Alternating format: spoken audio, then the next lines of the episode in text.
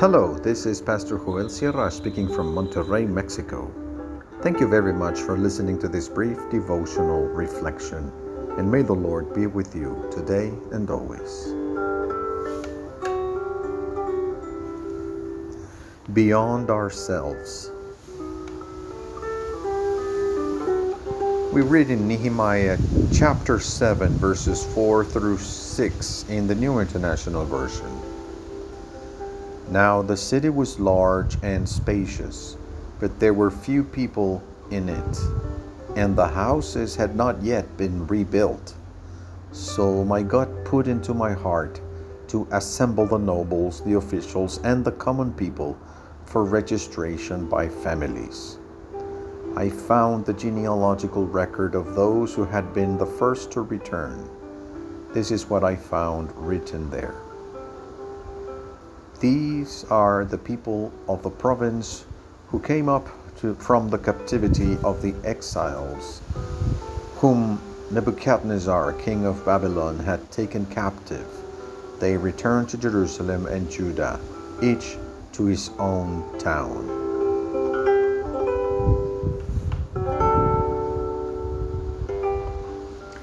Nehemiah chapter 7 is relevant because we see Nehemiah taking himself off center stage.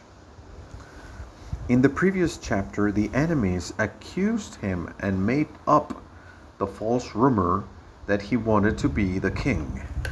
Now we see him taking several steps back and putting others on stage, delegating, assigning tasks, reducing his role in history this is something wonderful for any great leader when he or she knows how to retire on time.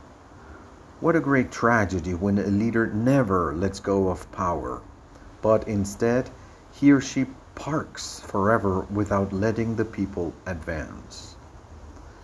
It is also tragic to find the case of great leaders who, when they leave the stage, their disciples turn out to be the complete opposite of what the leader taught. It is true that out of a group of 12 disciples, the Lord Jesus had one Judas. But it is also it is so tragic, tragic when we see that all his disciples, the good teacher could not produce anyone in his image and likeness. Nehemiah pays attention to the need to leave the stage on time and leaves others in charge of the work. He thinks beyond himself. The work must continue beyond our physical presence. He was thinking about how to return to his post as cupbearer to the king of Persia, and he knows that he, the work cannot be totally and completely dependent upon him. That's why he distributes functions. All good leaders think about how to train the next generation because they will be in charge of the project.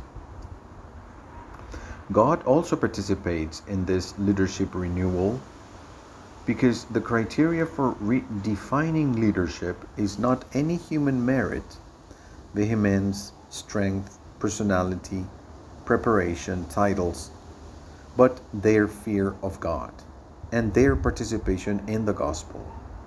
It is by inspiration of God that Nehemiah made his this great convocation of the people in order to reaffirm their identity.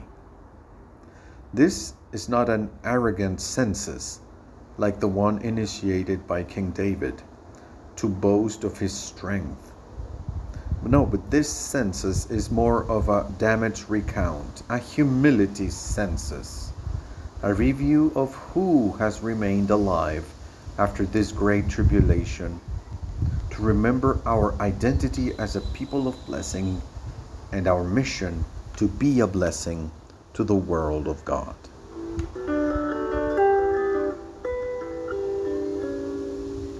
Let's pray.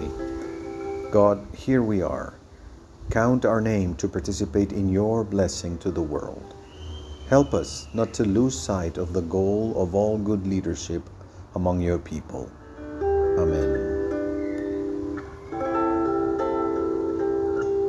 Our way of life must testify to God's great love for his world.